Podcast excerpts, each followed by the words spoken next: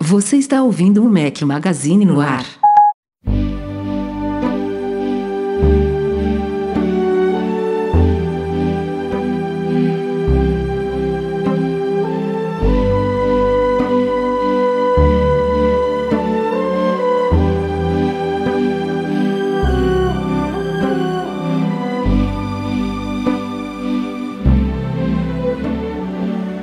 Galera do Mac Magazine, bem-vindos ao nosso podcast 290, ao som de Andrea Bocelli. Bom dia, boa tarde, boa noite, boa madrugada a todos vocês que nos ouvem. Fala aqui Rafael Fishman com um dos companheiros inseparáveis, diga lá, Eduardo Marques. Rapaz, você ousou aí no, na trilha sonora dessa semana. Que isso? Por quê? Não, só opinião. Chique. É, o negócio foi. Mas é porque é por uma boa causa, né? A gente tá chique aqui porque tem uma convidada muito chique. Apresente. Ah, Então, estamos aqui com a Priscila, que não é só leitora, como é viajante. Priscila tem sobrenome, viu, Eduardo? Ah, mas a gente chama ela de Pri. Priscila Mansur, seja muito bem-vindo ao nosso podcast. Péssimo ela é de apresentador, casa, meu Deus Ela é do de céu. casa, a gente ficou muito tempo do lado dela, então ela já é de casa. E aí, Pri, tudo bom? Ai, tudo ótimo. E vocês como estão? Tudo em Muito riba. melhor com você do que com o Breno, sem dúvida. Então tô vendo que eu tô substituindo bem, né? Pri, você esteve com a gente no último MM Tour, no 6? Sim, isso aí. Já tô sentindo muita saudade, já quase pensando no próximo, quer dizer que não desse ano, mas no próximo ano, 2019, tentada, porque foi muito bom. É mesmo? Show de bola, show de bola. A viagem foi ótima, né? É inesquecível. Eu, eu sempre falo aqui que eu, e- eu e o Edu, a gente esteve em todos os MM Tours, né? E, ao menos pra mim, não, não falo por ele, mas eu ainda fico ansioso pelo próximo, sempre. É, apesar de ter ido em todos. Quando eu conheci o Marcos Mendes, foi até na Comic Con do ano passado, ele me reconheceu pelo MM Tour, né? Eu falei, me senti, me senti até artista. e ele, pô, foi você que foi? Eu falei, fui sim. Então, ele já foi na Califórnia, óbvio, mas ele, ele falou comigo que tem maior vontade também de ir com vocês, né? Que eh, tem muita vontade de ir pela estrutura e toda, toda a organização que vocês têm, né? Pelo MM Tour. É bem bacana. A gente está, tá, inclusive, já fechando a programação da viagem desse ano. O grupo já foi fechado tem muitos meses. é, e agora que a gente está há um mês e meio aí da viagem, mais ou menos, a programação já está ficando toda fechadinha e terá novidades aí. Que é uma coisa que a gente sempre tenta fazer, né? Porque, como você, a gente já teve repetecos aí, viajantes que já foram mais de uma vez. Este ano começamos acontece isso de começamos novo. no MM Tour 6, né? Foi Sim, o, o Stamato. primeiro, foi o É, primeiro o Vitor. repeteco e nesse ano temos de novo. Sério? Rodrigo, o Rodrigo tá levando. Ele foi no, no MM Tour, acho que, sei lá, três ou quatro, e agora tá voltando com a filha dele. O Vitor levou o filho, o Rodrigo vai levar a filha. É, E tem temos o William do- dois, também. Temos O William- dois repetecos, é, O dois William não tá levando ano. ninguém, não, não tá levando ninguém, mas tá voltando também. Ai, que bacana. Sinal de sucesso. É, eu- é uma viagem que eu nunca, nunca pensei, né? Que fosse ter repeteco assim, mas é bom sinal, eu- realmente. Eu, também, é verdade. Fala um pouquinho sobre você, o que, que você faz da vida, desde quando você acompanha o Mac Magazine, qual a sua relação com o Apple, dê uma resumida aí pra galera. Totalmente fora da curva, eu não trabalho com tecnologia, eu sou contadora, trabalho atualmente na área tributária. Só que minha paixão por computadores e pela Apple foi desde sempre, né? Mas com o MacBook, desde 2014 foi quando eu comecei a seguir o Mac Magazine, né? Então foi quando eu abandonei pessoalmente, né? No meu lado pessoal, totalmente o Windows, né? Android e outros. Mas, infelizmente, trabalho. exatamente. Mas, né, contador não tem jeito, os programas da Fazenda, a maioria deles é tudo, maioria é Windows, então não tem jeito. A gente fica atrelado mesmo, o que tem no trabalho, né? Não tem o que fugir, mas sempre com o site do iCloud aberto. Já abandonaram o Windows XP ou ainda. Não, Windows 7. Estamos no Windows 7. Que avanço, hein? que avanço. Mas sempre fica com a janelinha do iCloud aberta ali quando eu preciso, né? Alguma coisa particular. É, não não tem como. Infelizmente, aquele sonho de trabalhar como a gente viu no Dropbox, por exemplo, todo mundo com seus iMacs, aí é só mesmo pro Vale do Silício. É, só, só um parêntese, como a gente viu no Dropbox, é a gente na sede da Dropbox que já virou um, uma visita padrão de MM Tour, inclusive estará nesse próximo de novo, é um dos pontos altos. Um beijo pra Luanda, que nos recebe super bem. Sim, muito querida, tá, tá lá sempre no Insta lá, uma trocando com É a show. outra. E seja mais uma vez bem-vindo ao podcast, Pri. É- Esse background diferente é bom ter opiniões diferentes e principalmente um lado feminino que não é. A gente tenta não tornar tão raro aqui no podcast, mas certamente é, é desigual. Então é sempre muito bom quando a gente tem um- uma mulher aqui conosco. Seja bem-vindo. Muito obrigada. Vamos pra pauta então.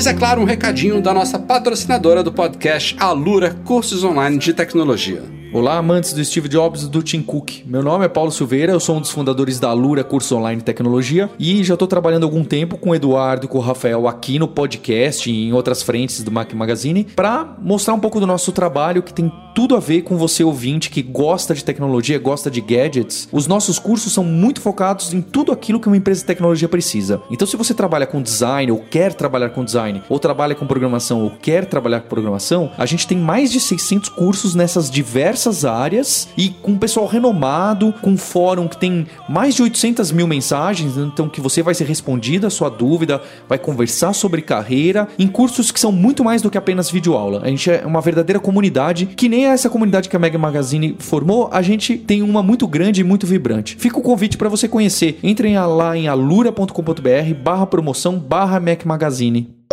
Comecemos, é claro, com algo recorrente no nosso podcast, que é discutir rumores. Ainda mais nessa época do ano, a gente está aqui antecedendo grandes lançamentos da Apple. É a época do ano que vem um atrás do outro, então antes deles vem um rumor atrás do outro também, né? Depois a gente passa um período de marasmo aí, mas uh, o momento é este. E com relação aos iPhones, que são os que estão mais próximos do que nunca, provavelmente o evento vai acontecer daqui a duas semanas e um dia. Tudo indica que será no dia 12 de setembro. E por isso, né? Quanto mais próximo, mais coisas vazam, né? Porque mais pessoas acabam tomando conhecimento sobre os produtos, né? São, são produtos que já estão saindo das fábricas, tem campanhas publicitárias já prontas, tem operadoras já informadas. Então, realmente, nessa altura do campeonato, é, fica difícil segurar alguma coisa. Logisticamente falando, é. Vamos combinar aqui, deve ser o maior lançamento do mundo, né? É, ao menos Porque- de coisas recorrentes É, anuais, tipo, eu diria que sim. você envolve aí no mínimo,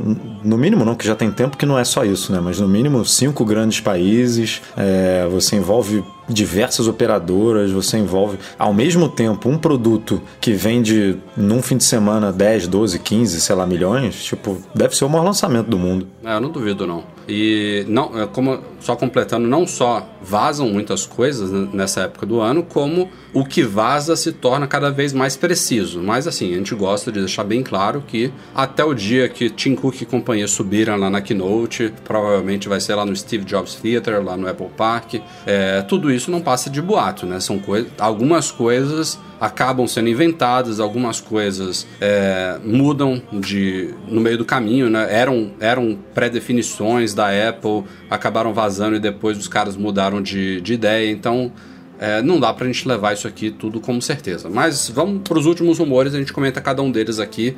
É, um deles a gente já, já foi papo aqui de, de podcasts passados, tem mais gente apostando em iPhones, ou ao menos os modelos com OLED, chegando a 512 GB de capacidade, é, que já existe, por exemplo, na linha Note 9 da Samsung, eles chegaram recentemente também com 512 de capacidade, que para mim é um puta absurdo, desnecessário, mas eu entendo que seja a nova realidade, estamos em 2018, se isso é viável colocar no aparelho ao menos espaço nunca é demais, né? Ainda mais pra galera que gosta de fazer vídeo pra caramba aí, mães amam fazer essas coisas, tirar muita foto, fazer muito vídeos. Os, as câmeras estão cada vez mais capazes e gerando arquivos também cada vez maiores. Então não é má, como é o contrário de bem-vindo, hein? É mal-vindo? Mal visto, não sei. É, não, não, é, mal não, é, visto, né? não é algo negativo, né? Sobrar espaço não, não é ruim. Então, que venha aí que não seja muito caro, né? Pelo menos. É, o problema é só esse, né? Quando você tira um, não é o caso aqui porque ela está adicionando mais uma opção, então você não está mexendo muito na, na grade. Mas quando ela mudou de de antes era 64, 128, aí manteve 64 e mudou para 256, muita gente falou, pô, agora vou ser obrigado, né, a pagar, é porque ela aumentou o preço também, né? Não foi só uma mudança de, de espaço. Esse 256 ficou mais caro do que antigamente era o 128. Então, é, muita gente reclamou por isso, né? Agora eu tô 64 é pouco, 256 é muito e, eu, e a empresa está meio que me forçando a, a pagar o, o, maior espaço. Então, se a estrutura de preço se mantiver a mesma, beleza. Aí chegou só mais uma opção aí, né? Mas vamos torcer para isso não acontecer. É, foi o que aconteceu comigo. Como eles tiraram da linha o 128 e eu já tinha desde 2014 um com 64, você acaba meio que forçado a pular para 256. Você não pensa que você vai ter a mesma capacidade de 2014. Então as pessoas acabam migrando, né? E ele é o dobro da capacidade do meu Mac, que é 128, né? É surreal. Você ter um é, iPhone eu... com mais espaço que o Mac. Pelo meu uso aqui, eu acho que eu conseguiria me adaptar a um iPhone de 64 fazendo algumas concessões. Mas certamente de 128 já seria seria suficiente. O meu de 256 eu só uso mais do que 128 porque eu me forço a, a, a fazer o contrário. Tipo, já que eu tenho espaço, vamos, vamos encher isso aqui, porque eu não preciso de fato. Que dirá de não, E agora com esses serviços na nuvem, né, cara? Você, Exato. Você, as fotos são otimizadas, as músicas você tira e bota da sua biblioteca o tempo todo, se precisar. Então é muito, é muito maleável o negócio. 512 é só para quem, sei lá, tem uma vida offline, basicamente, né? Mantém tudo ali no aparelho aparelho, o que não é muito recomendado, a não ser que você faça sei lá, backup diariamente ali. É, ou quem trabalha com, foi o que você falou, né? A FIA faz muitos vídeos em 4K, é, tira muita, muita foto, live foto, usa o telefone como máquina fotográfica, sei lá, de estúdio, e aí tem muita foto diária, porque para você encher 512, meu amigo, você, você tem que ter trabalho ali no negócio. É, outro, outro rumor recorrente que estão falando muito aí é sobre o Dual SIM, que seria de fato para mercados específicos, sem especificar que mercados seriam esses. A gente ouviu muito falar de China. Eu não sei se Índia entraria nisso aí. Eu acho o Brasil um candidato a receber um aparelho desse. E ainda há dúvida sobre é, a, a, questão de que se seria uma bandeja dupla né, para dois chips físicos ou se seria uma bandeja como a de hoje e ele teria um segundo chip eletrônico, um eSIM na placa lógica, que para mim é o que faria mais sentido. É, outra coisa que a gente já falou também em podcasts passados, teve gente apostando que sim, agora tem gente apostando que não, que os iPhones não vão ganhar suporte suporte ao Apple Pencil. Inclusive, acho que quem falou isso foi o Chi é, nosso querido amigo, e ele citou é, eu, eu, não sei se ele, eu não sei se ele falou, ah, se, se, ele pegou informações de fontes falando que não vai ter suporte ou se foi um achismo dele, porque ele disse que a experiência em telas de iPhones não seria satisfatória para um Apple Pencil, que foi um, um, um tema aqui de discussão entre nós, né? É que de fato não é o dispositivo ideal para você usar um Apple Pencil, mas diante da, do surgimento do rumor, a gente chegou aqui à conclusão de que em certas situações é, ter esse suporte não, não seria mal. É, é, é tal como o que eu falei aqui sobre o iPhone de 512 GB. Sobrar espaço não faz mal, assim como ter o suporte ao Apple Pencil também não faz mal. Se alguém vai usar, se alguém não, vai usar, isso não faz diferença, é uma coisa extra. Então, o tempo dirá se, se teremos ou não. É, mas o principal, é, a principal fonte de informações sobre rumores nas últimas semanas veio da Bloomberg, com o Mark Gurman e companhia lá, que fizeram um apanhado geral aí, repetindo muitas coisas que a gente já discutiu aqui dos três modelos. Eles, inclusive, têm os códigos desses modelos, por exemplo, o de o sucessor do iPhone 10 é, com tela de 5,8 polegadas seria o iPhone D32. O iPhone 10 Plus, entre aspas, aqui de 6,5 polegadas seria o D33 e aquele mais barato, entre aspas, também LCD de 6,1 polegadas seria N84, são os códigos internos aqui. Mas eles trouxeram uma informação nova que faz sentido, que é com relação ao nome desse sucessor do iPhone 10, que eles acham que vai ser, vai seguir o padrão aí é, dos últimos anos da Apple, então ele vai adicionar um S, então seria 10S, sucessor do iPhone 10, mas isso não é certo, tá? É só a aposta atual. E uma outra coisa que eles levantam sobre nome é que a Apple vai abandonar o Plus. Então a gente não sabe se o desse iPhone maior seria o iPhone 10s Plus ou se seria iPhone 10s alguma outra coisa ou se vai ser um iPhone outra coisa também. É, o que eles só levantaram é que provavelmente vai cair essa nomenclatura. E vocês, o que, acham disso? Está em nomenclatura, a Apple sempre está surpreendendo a gente né, nos últimos tempos, né? Então tá bem complicado se vai ter. Qual a nomenclatura que vai ter hoje? Não tem ideia. A gente se acostumou com Plus, mas eu acho que na época do primeiro a gente estranhou, viu? Se não me falha a memória. Sim, na época, assim, que eu me lembro bem, a gente chegou até a imprimir um gabarito, porque a gente não tinha ideia nem de como era o telefone. As pessoas que iam comprar nos Estados Unidos, não foi o meu caso, claro, mas a gente imprimiu um gabarito para comparar o iPhone que a gente tinha na época com Plus. A gente achava ele enorme, que era o tamanho de um caderno, como assim, né? Então tudo foi novo pra gente, né? Então não tem ideia mesmo de como ela vai manter essa, manter essa estrutura, né? A questão do SE também, o que, que ela vai fazer, se vai lançar um novo, que é graça para as pessoas. Era ter pequeno, né? Então realmente não tenho ideia. Uma possibilidade aqui que não foi falada sobre o Plus é que não tem um sufixo, né? Tipo, a gente tem o MacBook Pro de 13 e o MacBook Pro de 15. Poderia ser um iPhone 10S com duas versões, de 5,8 e de 6,5. Eu acho que poderia ser isso se eles fossem botam uma aspas em exatamente, mas exatamente iguais assim, tipo, como é basicamente o MacBook Pro, né? Ele tem ele tem uma diferençazinha de placa gráfica, é, mas aí eu acho que é é mais limitado pelo espaço físico do que por, por opção, digamos assim. Pelo menos eu, eu penso dessa forma. É, mas no iPhone a Apple estava diferenciando muito, né? O, dá, tudo dá a entender, pelo menos nos últimos rumores aí do Mintico, que, que a câmera, é, o, o pacote tecnologia vai ser parecido, vai ser igual, quer dizer, e a, as diferenças vão ficar em tamanho físico mesmo. Se ele, se ele é maior, cabe uma bateria maior, se ele é maior, obviamente a tela é maior. As coisas que são é, diretamente relacionadas ao tamanho, você não tem como negar isso. Agora, é, não é porque tem mais tamanho que você vai botar uma câmera é, tripla ou câmera quádrupla, tipo, e, o outro vai ficar com, com duas câmeras só. Então, eu acho que combina bem manter o mesmo nome se for assim assim. Agora, se ele realmente tiver um diferencial tão comercial quanto uma câmera melhor, aí mereceria é, um nome diferente para você diferenciar bem os produtos, né?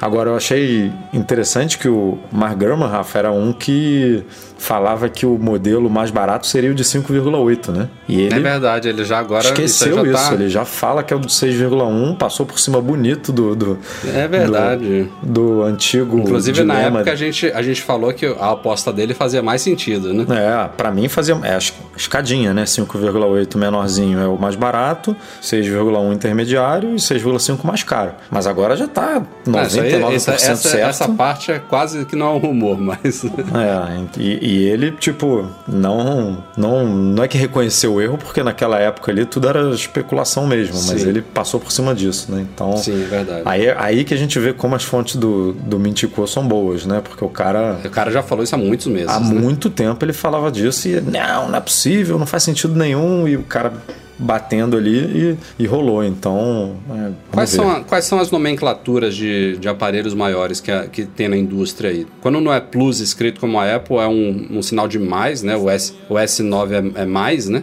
Tem um sinalzinho de mais. Mas, é, mas se fala Plus, né? No S9 ou não? Sim, sim, é S9 Plus, só que eu digo a, visualmente a, grafia, a né? escrita. Né?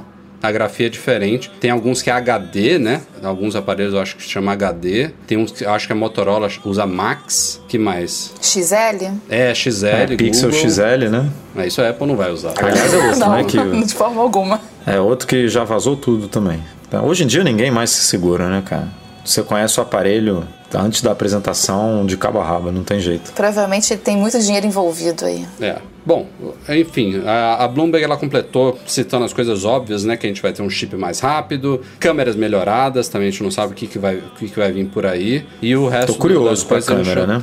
É, é. Porque a concorrência, assim, as câmeras já estavam muito boas, mas a concorrência deu uma evoluída aí no, no, no nível de foto em baixa iluminação, câmera lenta, Tipo, tem, tem vários recursos ligados à câmera. É, o, o, Pixel faz miséria, né? Com uma lente só. Aquele P20 Pro também super elogiado. É, o próprio S9. Então, tô, tô curioso para ver o que, a Apple vai... Como que ela vai apresentar essa câmera na, na, na Keynote pra gente. Bom, a, além desse, desses rumores dos iPhones aí deste ano, é, a Bloomberg também cita o que a gente também já, já espera aí, que Deve vir finalmente o lançamento do AirPower, devem vir novos Apple Watches, devem vir novos iPads Pro. Talvez não tudo nesse evento do, do dia 12 de setembro, que é a data mais aguardada.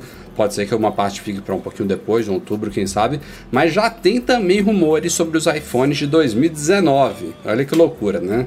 tá os, os rumores estão surgindo cada vez mais cedo. Antes a gente tinha um lançamento, aí passava, sei lá, uns 3, 4 meses, aí começava um burburinho sobre os próximos. Agora, antes de lançar o desse ano, já começou do próximo. E a coisa mais curiosa sobre os iPhones de 2019 é o rumor que diz que a Apple vai abandonar o 3D Touch que para mim é estranhíssimo. Na verdade, não, não é a primeira vez que a gente ouve falar disso. Isso surgiu tem alguns meses com relação ao tal do iPhone LCD de 6,1 polegadas, o mais barato. É, surgiu esse rumor aí de que esse iPhone, especificamente sem tela OLED, não teria 3D Touch e seria mais uma forma que a Apple teria achado para baratear ele, né? Como a gente já sabe, ele muito provavelmente vai ter uma, uma moldura de alumínio em vez do aço inoxidável que tem nos mais caros. A tela, em vez de ser OLED, vai ser de LCD ele vai ter uma câmera traseira só em vez de uma câmera dupla, e aí o 3D Touch entraria nesse bolo aí para tentar baratear ele. Mas isso aí meio que foi deixado de lado, não se fala muito mais, ninguém sabe se vai ter ou se não vai, eu acho que vai ter. Então agora começou a se falar sobre 2019 e falasse de uma forma geral, tipo a linha de iPhones em 2019 não vai ter 3D, 3D Touch, que para mim é muito esquisito, porque embora muita gente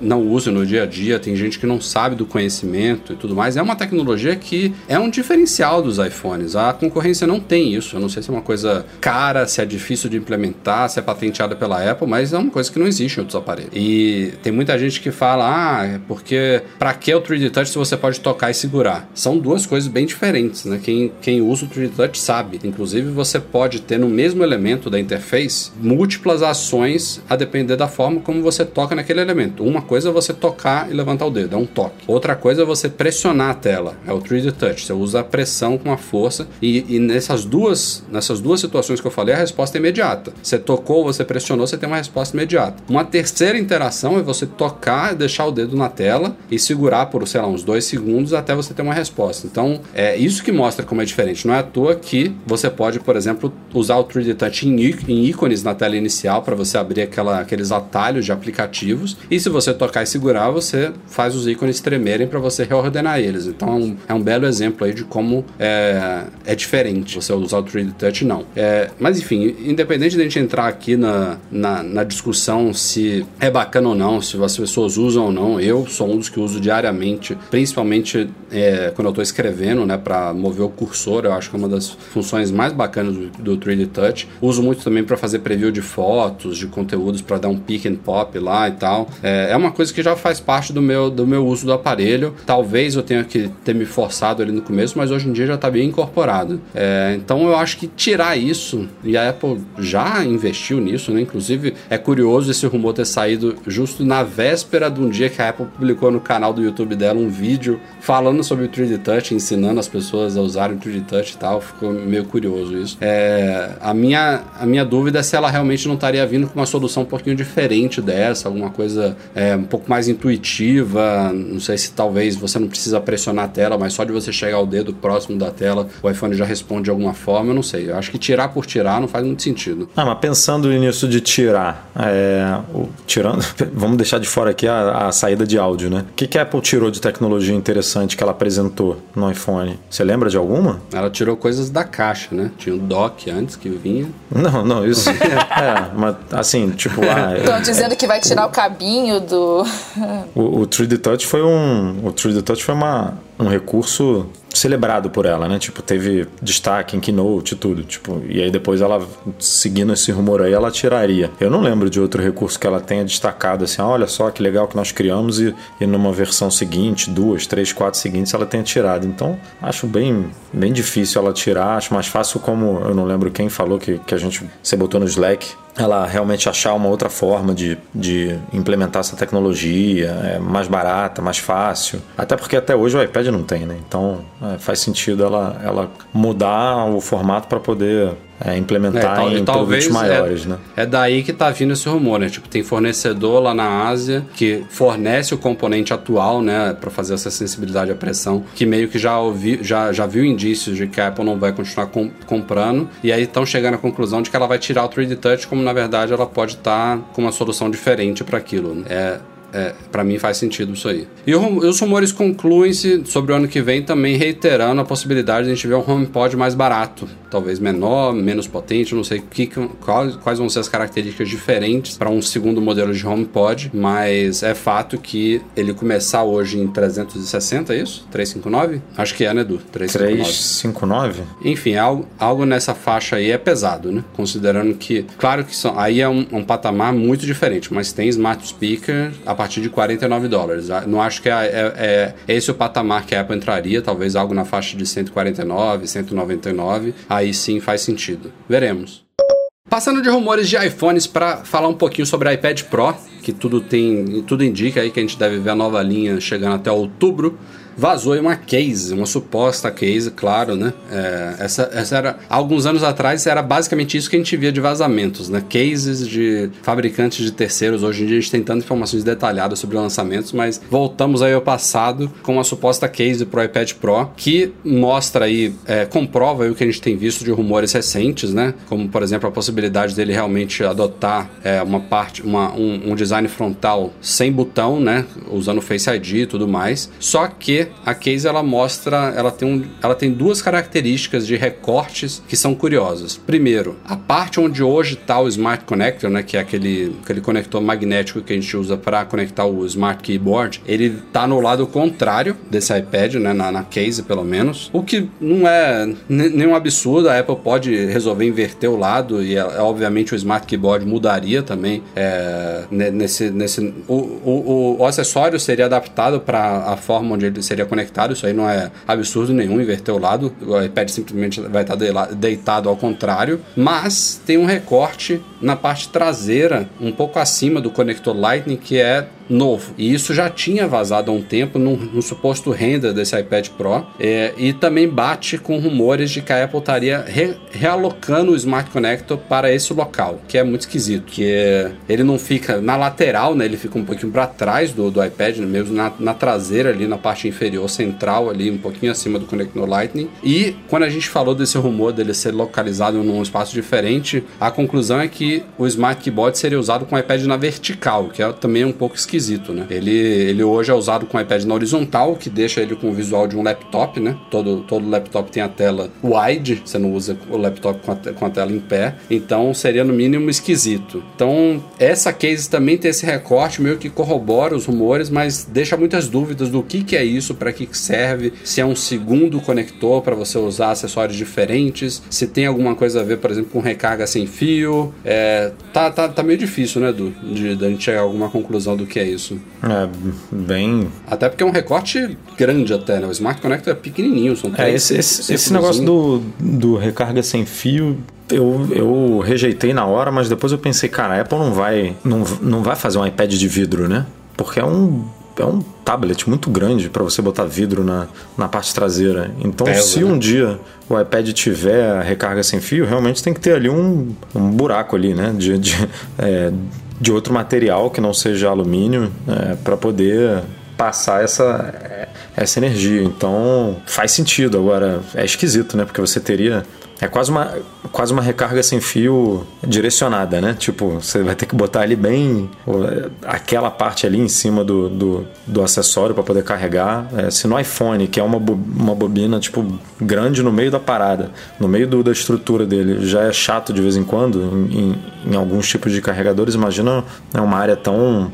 É grande, mas para um carregamento sem fio é pequena, né? Então, eu não sei, cara. Eu realmente tô curioso para saber o que, que é isso. Termos de recarga sem fio, tô curiosa até com o AirPower, imagina com esse recorte, né? É bem complicado mesmo de imaginar se seria realmente para recarga, né, sem fio. Pro iPad tão grande, né? Qual o, o dispositivo que é. seria bom para recarregar, né? A Apple teria que lançar um acessório específico para recarregar ele sem você ter que plugar o cabinho lá embaixo, né? Porque você não vai colocar o iPad em cima do AirPower, certamente. Sem chance. Não, e sem falar o, o tempo que ia demorar para carregar um bicho desse, né? A bateria de um iPad não, não recarga sem fio. Eu penso que enquanto a tecnologia ainda está meio limitada assim, o iPad é, é, melhor não, não ter esse tipo de tecnologia, sabe? Não, melhor deixar de fora. Agora, aí vem a pergunta: o que seria esse, esse bendito espaço ali, né? Então vamos, vamos é, ver. A boa notícia é que parece que o, a geração desse ano do iPad Pro vem com um, um salto significativo, né?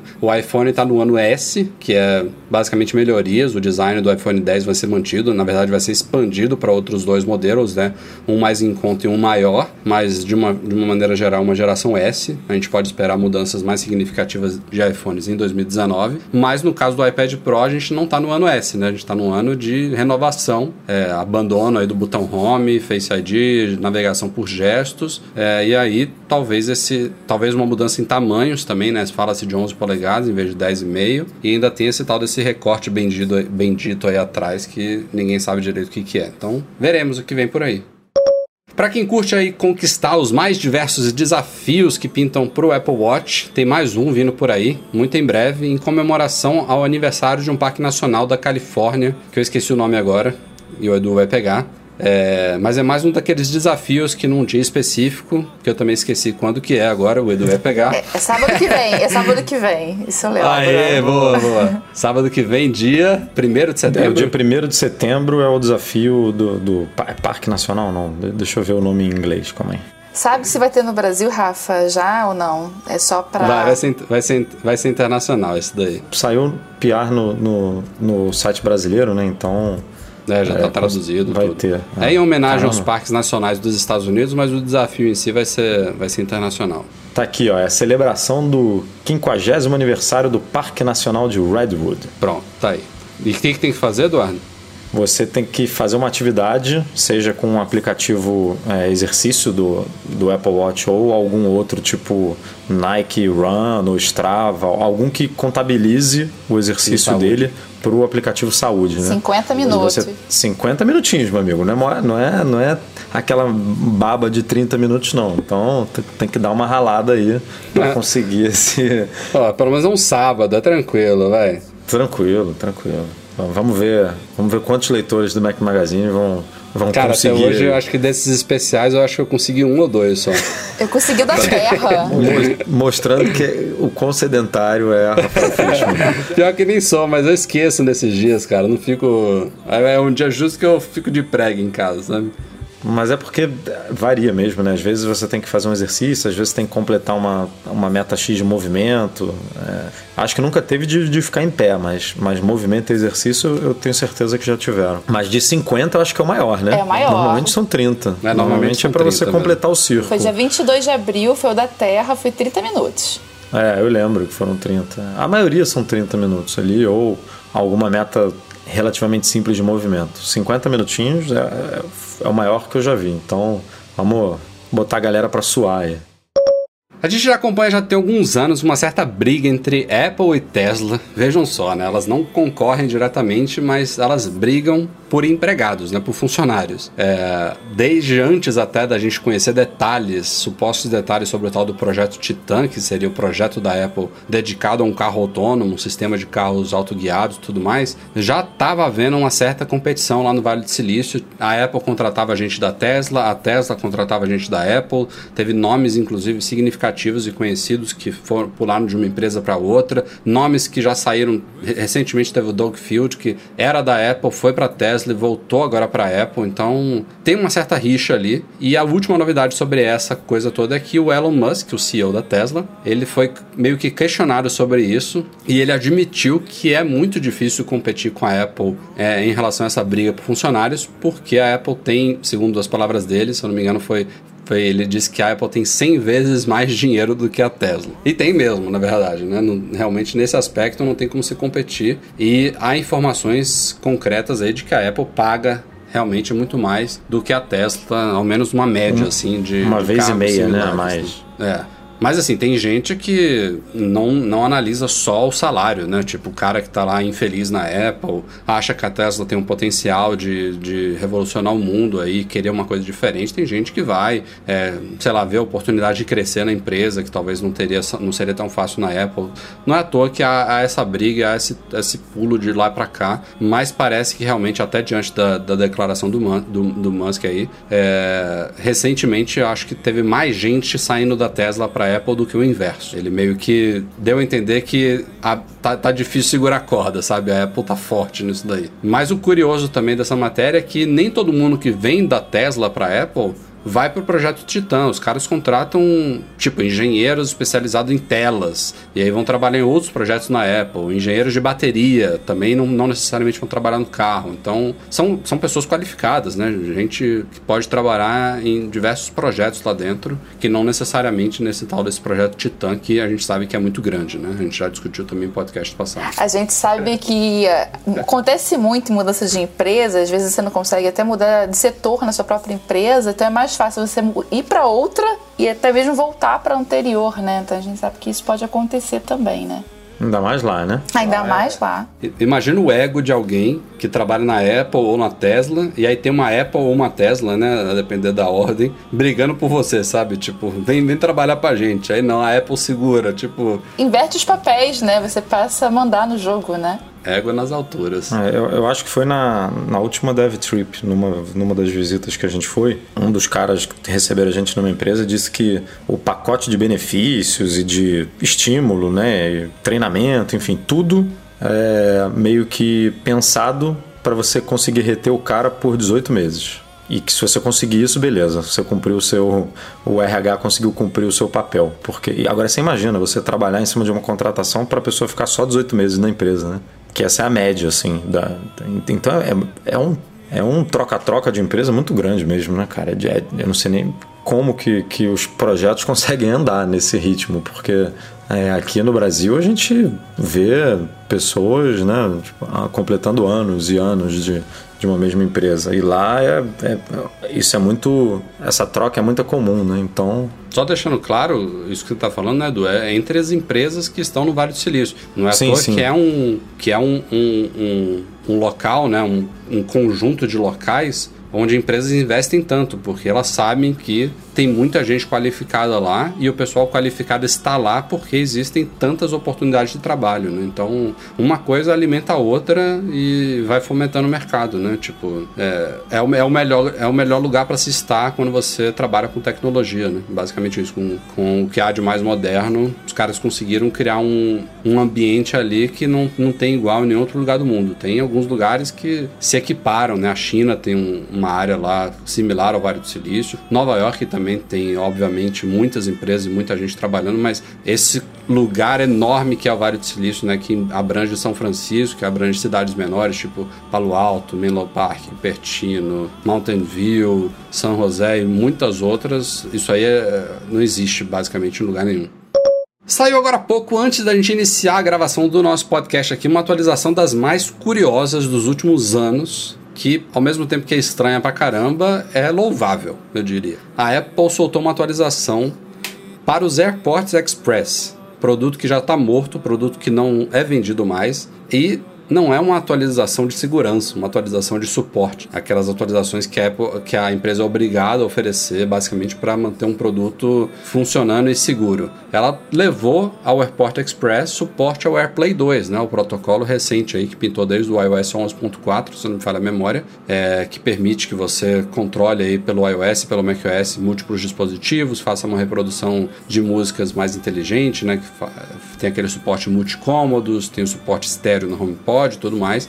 Ela tá levando isso ao Airport Express, que foi lançado em 2000 e nem lembro. É a, a última 13. geração deles. É, só não, não, não é para todas as gerações do Airport Express, é para mais recente, que já tem muitos anos que foi lançada, né? Tanto é que ela é 802.11n. Eu acho que foi lançada em 2013. Deixa eu confirmar aqui. Vai confirmando. Eu sei que, eu sei que era 802.11n, né? Ou seja, não é nem o AC, o protocolo Wi-Fi mais recente aí que estava nos AirPort Extreme no Time Capsule, né? O, o Express era o mais atualizado da linha que morreu e a Apple especificamente, óbvio que tem que ser para ele, porque o Express é o único que tem a, a saída de áudio né, de 13mm. O, o Extreme e o Time Capsule não tem isso, então nem faz sentido levar o AirPlay 2 para eles. É, isso era uma, um dos diferenciais do AirPort Express, além de ser menorzinho e mais barato. Mas é incrível ver isso acontecer. Na verdade, a gente já tinha indícios, né? Tinha pintado em betas aí, indícios de que a Apple estaria fazendo isso, mas a gente mesmo apostava, não, isso aqui deve ser um erro, um bug, não tem por que a Apple trabalhar para levar esse suporte ao AirPlay 2 num dispositivo que está abandonado há anos, que agora foi matado de vez, que não está nem à venda mais. Então é muito curioso isso. Não, não me recordo disso acontecendo. Ele é de meados de 2012. 2013. Que é isso? É, foi o Extreme e o Time Capsule que ganharam o Seis AC. anos. É, Seis anos. Seis anos, cara. E, e, e mostra que o, o hardware que você precisa pro AirPlay 2 não, não precisa ser essas Coca-Cola toda, né? Porque se um negócio lançado em 2012 a Apple conseguiu implementar, tem muito alto-falante aí, muita, muito produto no mercado an- antigo que pode facilmente se tornar compatível com o protocolo, né? É aquela velha, velha junção que a gente fala de juntar o hardware com o software, né? A Apple sempre conseguiu fazer isso com os produtos dela, né? Então, ela sabe o potencial que ela tem de até produtos antigos, né? E que ela pode aproveitar. Incrível, incrível. É, mas assim, a gente tem que parabenizar a Apple por esse exemplo de agora, mas não é uma coisa que ela costuma fazer sempre, né? Tem vários recursos aí que a gente vê é, que são capados a gerações recentes de iPhones, gerações recentes de iPads, que tem provas físicas de que funcionariam em modelos anteriores, tipo jailbreak, né? É, agora tá me falhando exemplos, mas existem coisas que não são limitadas por hardware. Ah, teve o AI Siri que é capado em algum em alguns aparelhos, tem o, o levante para você levanta o aparelho para despertar, né? Sim, É, tem, tem alguns, tem. Acho que. Não sei se alguns aparelhos não tem aquele. O, o negócio de economizar bateria. De, de- É, sempre vai ter uma justificativa dessa, né? Ah, o hardware novo é mais otimizado. A, gente, a Apple pode dizer que testou em outros modelos, mas que não achou satisfatório. Enfim, ela pode falar o que ela quiser, mas tem certas coisas. Tem esses exemplos que você citou, mas tem vários outros que são esquisitas. Então, Eu tenho. Quer, quer ver que, que, que agora eu já estou dando meu braço a torcer que eu acho que vai acontecer? É, aquela discussão que a gente teve se o Face ID vai rolar na, na horizontal ou não. Que eu apostava que ia rolar no, no iPhone 10. E que agora eu já estou é, acreditando que não, que vai só nos novos, na geração 2, que deve, deve chegar pro iPad e pro iPhone é, 10S. E tem um. Eu dei o exemplo aqui que tem um joguinho, aquele que você controla o, o emoji lá pela sobrancelha, né? Pelo, pela expressão do seu rosto. Que ele funciona na, na horizontal. Ele, a câmera reconhece se eu tô franzindo a testa ou. Enfim, reconhece a minha expressão mesmo na horizontal. Então, com um pouquinho de esforço, daria para o Face ID funcionar assim no iPhone 10, né? Eu já tô culpando a Apple aqui por uma coisa que ela ainda nem fez, mas tudo bem. É, mas Aliás, tá me dando medo disso, porque a gente pouco ouviu sobre essa suposta segunda geração do Face ID, né? Tomara que venha mesmo. pode ser que não mude muita coisa, né? Não, não necessariamente vai, sei lá, hoje são 30 mil pontos e aí vai passar para 60 mil pontos, ou. Você vê que o- com o próprio hardware a Apple consegue melhorar, porque o- os Animojis no iOS 12 eles têm língua, né? E no 11 não tinha. Isso com a mesma câmera, fazendo tracking do, do mesmo jeito. Sim. Tipo, é, É, é o meio. que dá pra melhorar no Face ID são três coisas básicas, né? Aumentar a segurança, que seria provavelmente é, aumentando esse número de pontos, como você falou agora.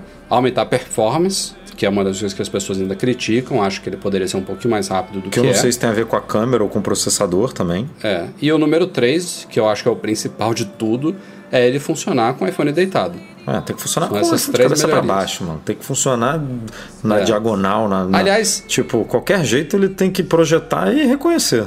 Podemos botar uma quarta melhoria, que é ampliar um pouquinho o ângulo de funcionamento dele. Que é bom já, mas dá pra melhorar um pouquinho também. É, em cima da mesa não funciona direito, né? Você tem que meter o pescoço lá, dar uma, dar uma de ganso ali pra poder funcionar. Poderia É. melhorar mesmo isso. Bom, a gente começou falando de AirPlay 2 no AirPort Express, já estamos no É, Face já ID, caímos no é assim iPhone que a de novo. vai. Já ia até perguntar como se, a a, se a Ramona ia testar tudo de novo. Claro que vai. Hum, Claro. é. Na- se, Se- tiver se- uma geração 2, É, com se vier com certeza. essas, com essas mudanças significativas, pode ser que a gente ligue pra ela. Só faz o seguinte, Rafa, aproveita e deixa a tua barba crescer também pra você testar a barba. tá? Porque essa aqui eu tô, eu tô em contrato, não dá pra tirar mais não.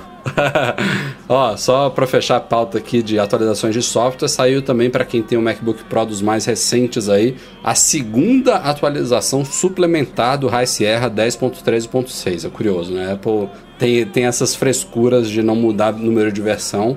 Ela soltou a primeira atualização suplementar algumas semanas depois que ela liberou para todo mundo o 10.13.6, que foi para corrigir aqueles problemas de performance dos MacBooks Pro novo, né, que gerou uma baita polêmica. E hoje ela soltou a segunda, só que ela não especificou muito o que, que, que, que era. Falou de melhorias e confiabilidade, performance, estabilidade e tal, mas não falou muito. Eu joguei ela no post, que é um mero palpite meu, não vi ninguém confirmando e citando isso, que isso pode ter a ver com outro problema que surgiu há algumas semanas de estalos nos alto-falantes desses MacBooks Pro. Então a gente vai ver se isso é confirmado ou não, mas eu não, não me surpreenderia se esse update tivesse vindo para corrigir isso aí também. Vamos então para e-mails enviados para noar.macmagazine.com.br, começando aqui com Leonardo Andrade. Em vistas do possível lançamento do AirPower, ele disse que está pensando na compatibilidade com algumas pulseiras do Apple Watch. Ele disse que usa a Milanese, né? Aquela de. Estilo Aquela milanês. feita de aço inoxidável, né? É. É. É aquela com imã, né? É uma, uma pulseira bem, bem bacana. É. Ela não, ela não tem uma abertura como a, a pulseira esportiva, né? Que você conecta um lado no outro no braço, né? Você é, coloca ela com. Você coloca. Eu não sei nem explicar como é que é. ela, desliza ela dentro fica do pulso, né? 100% do tempo como um círculo fechado, né? Você não consegue romper a- a- esse círculo para abrir e juntar os lados de novo. É, e o Leonardo ele pergunta aqui como é que vai ser o uso disso no AirPower, né? Tipo, ou você tem que passar a pulseira por baixo, ou o watch fica meio torto, enfim, ou você tem que desconectar a pulseira para usar. É, e é uma pergunta curiosa porque eu, eu mesmo acho que eu levantei esse, isso aqui há alguns meses aqui no, no, no podcast. Vocês E tem algumas palpite? pulseiras assim, tá? Que a Apple vende. É, Tem a- o exemplo da Milanese a é uma Loop, só, né? É, tem aquela da. Tem a esportiva da Nike, é- acho que é Loop o nome. Tem a da Hermes, que todo mundo tem, da né? Hermes, tem, Tem. A, a outra lá, aquela Link, né? Que também é. é- Eu acho que o jeito é deixar ela folgada e meio que abraçar o AirPower mesmo, pela lateral. Eu acho que não dá. Pela largura do que tá do AirPower, eu acho que não passa. Eu acho que só tirando uma das pontas. Nossa, isso aí seria terrível. E, e- e é, e é uma observação curiosa porque nas poucas imagens que a Apple divulgou do AirPower, ela sempre usa a pulseira esportiva, né? Aberta, né? o Apple Watch abertinho ali, deitado ali em cima. Bem conveniente. É, assim, pô, é, como é que é o nome do antigo acessório do, do Apple Watch? Pra, ca- pra Tinha recarga. uma base. É, a base de, base de carregamento do Apple Watch, sei lá. Ela resolve isso, né? Porque ela levanta o, o- o- aquele Ela- pitoquinho só ali. a rodelinha, né? É, a rodelinha levanta e você bota ele de lado. É, mas eu, eu acho que não vai ter solução. Assim, quem tem esse, esse tipo de pulseira, ou vai fazer isso que a Pri falou, que é tirar o- a parte de cima ou a parte de baixo.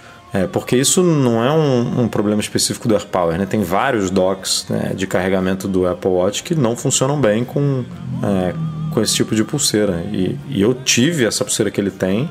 Hoje eu tenho a esportiva da, da Nike, que também é assim, então é, eu ia dizer que talvez o AirPower conseguisse pegar você colocando mesmo ela dobrada embaixo, mas acho que não deve pegar não, né? É, acho que não. Até porque não seria uma coisa muito fácil, ele não ia entrar muito certo, né? Você teria ter que levantar o AirPower para passar ele por baixo, né? Não É, tira a viabilidade do.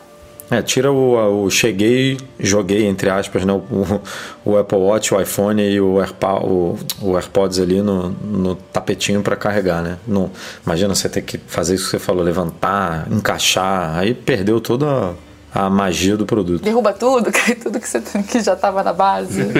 Sem condições. O nosso amigo Mintico. Não tô brincando.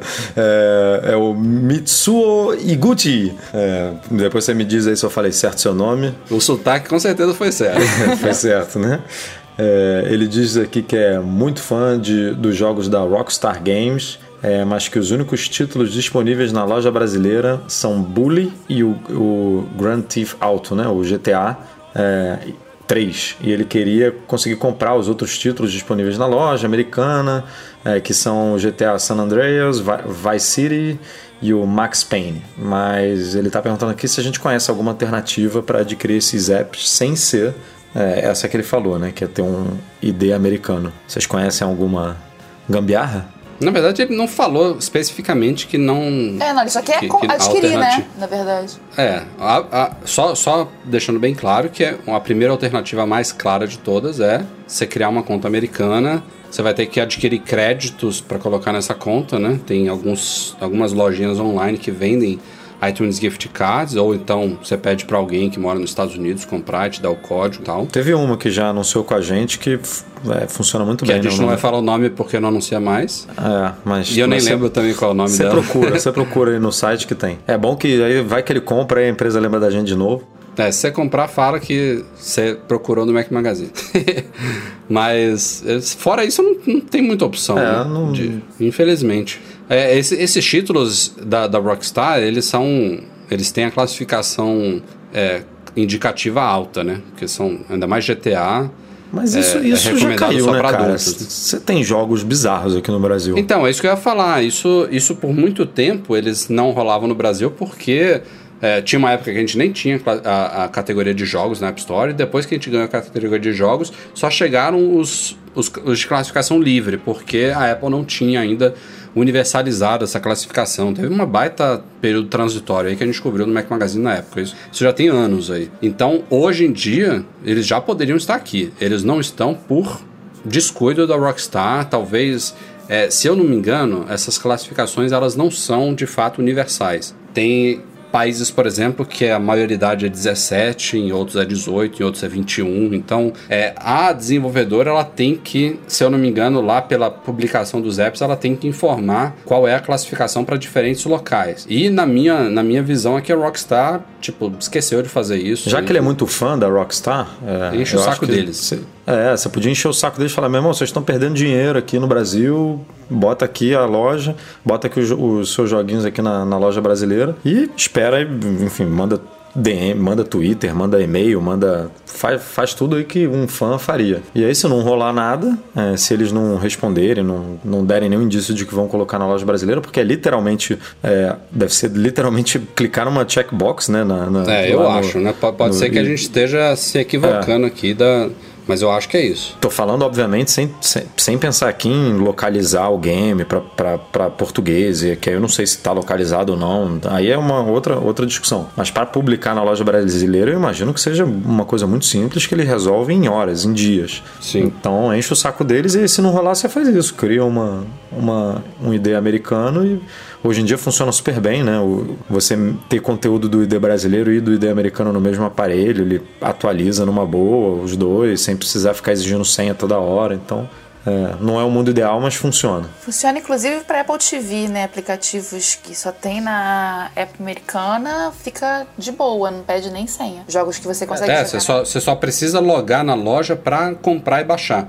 Depois você volta para brasileiro e você consegue ficar atualizando na boa. É bem bom. É, gente. ele fica lá na tela. Eu fazia o contrário, né? Eu tinha um ID americano, criei um brasileiro para baixar alguns aplicativos de streaming e tal que só tinham aqui e, de- e voltava para o americano e o, e o, e o- o streaming brasileiro funcionava na boa. Então, é, é- é o, é o É, recurso. antigamente pulavam uns pop-ups que atrapalhavam muito, né? Mas agora nem, nem aparecem mais. Para fechar os e-mails aqui da semana, o Márcio Salvo, que é sósia do Breno Masi, ele disse que tem um MacBook Pro do começo de 2011, 13 polegadas, comprou novo. Em 2015 fez um upgrade de RAM para 8 GB, ele comprou originalme- originalmente com 4. Época boa, né? É, época boa. É. Você pra podia fazer upgrade, né? Podia fazer upgrades no seu Mac sem. É. O Márcio ele seguiu, obviamente, as informações oficiais da Apple de que essa máquina suportava até 8 GB de RAM. Ele aproveitou também colocou um SSD e tal, enfim, deu uma, aquele baita fôlego na máquina, mas que hoje ele já está sofrendo de novo, né? Isso foi em 2015. E aí ele diz aqui que já viu relatos de que esse modelo suportaria até 16 GB de RAM. E ele está nos perguntando se ele consegue isso de fato, porque ele não quer comprar os pentes e não dá certo. Primeiro eu queria parabenizar ele por usar uma máquina de 2011 em 2018. Você vê como o Mac é bom nesse sentido. Cara, sete anos aí de, de Mac é, não é para qualquer um, não. Isso aí é, é- mostra o, o valor da máquina, né? A gente fica reclamando de, com máquina de dois, três anos de uso e dependendo do, do que você faz no computador, realmente o Mac pode durar 5, 6, 7 tranquilamente. Mas isso era, era. Essa pergunta dele era praxe, né, Rafa? A Apple sempre. Sempre. É, o que acontece é o seguinte, é, tá aqui no Mac Tracker, se você quiser, baixa ele, o, o Márcio. Esse aplicativo é excelente. E ele indica, inclusive, essas duas coisas. Hum, Memória máxima aqui na sua máquina, MacBook Pro 13 polegadas, Early 2011. Ele mostra que, segundo a Apple, o máximo é de- é, é 8 GB e, de fato, são 16 GB. Porque o que acontece é que a Apple, quando lança essas máquinas, quando ela lançava, né, quando podia-se fazer esse upgrade, é, tinha-se no mercado certos pentes de memória de até certa capacidade. Né? Então é um, é um pente específico, no seu caso é uma DDR3 de 1333 MHz, PC 10600, tem que ser esse modelo específico, não dá para mudar. Mas é, no, na época do lançamento, provavelmente só existiam pentes de até 4 GB. Então são dois slots. É, a Apple testou com pentes de 4 GB e classificou a máquina como suportando até 8. Mas sei lá, eu não sei quanto tempo demorava, 6 meses, 1 ano, 2 anos, pintava no mercado pentes maiores com a mesma classificação, com a mesma característica. Então, é, depois do lançamento da, da, máquina, surgiram pentes de 8 GB com esse mesmo formato que levam ela a 16. Então, você comprando exatamente com essa classificação que eu falei, dois pentes de 8 GB eles vão funcionar na boa, não se preocupe. E é um upgrade recomendável, sim.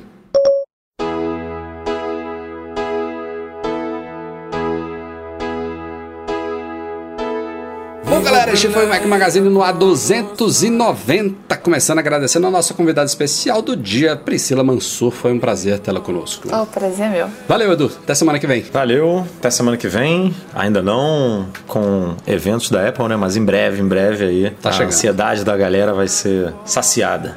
O nosso podcast é um oferecimento dos patrões Platinum GoImports.com.br Macs a preços justos no Brasil. Monetize a solução definitiva de pagamentos online e iGo Solution, a sua escolha de assistência técnica certa em Belo Horizonte. Fica o nosso agradecimento a toda a galera do Patreon também, especialmente os patrões Ouro, Beto Chagas, Leonardo Fialho e Lucas Garibe. Um grande abraço, Eduardo Garcia, que é o nosso editor do podcast. E a todos vocês, obrigado pela audiência de sempre. Nos vemos na semana que vem. Um abraço, tchau, tchau.